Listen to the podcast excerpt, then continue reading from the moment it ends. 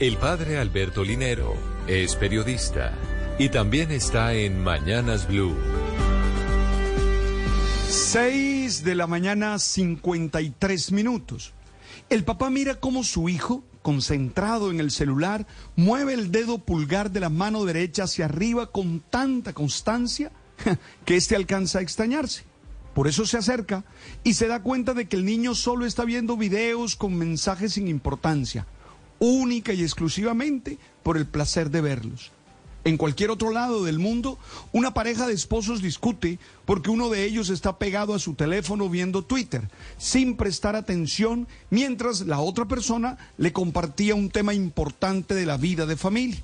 En cualquier oficina, un joven revisa su TikTok mientras trabaja y ante el reclamo de su jefe alega que él puede hacer las dos cosas al mismo tiempo.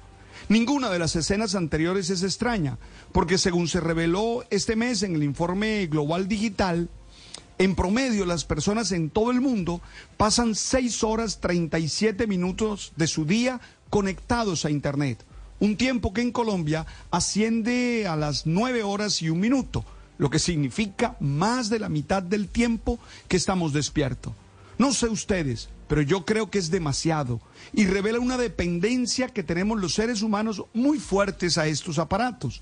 Entiendo que hoy por hoy ellos son fundamentales para muchas acciones y hay algunas que exclusivamente se tienen que hacer desde ellos, pero no todo. Por eso no pueden embobarnos para llevarnos a la pérdida de la conciencia por aquello que es realmente importante.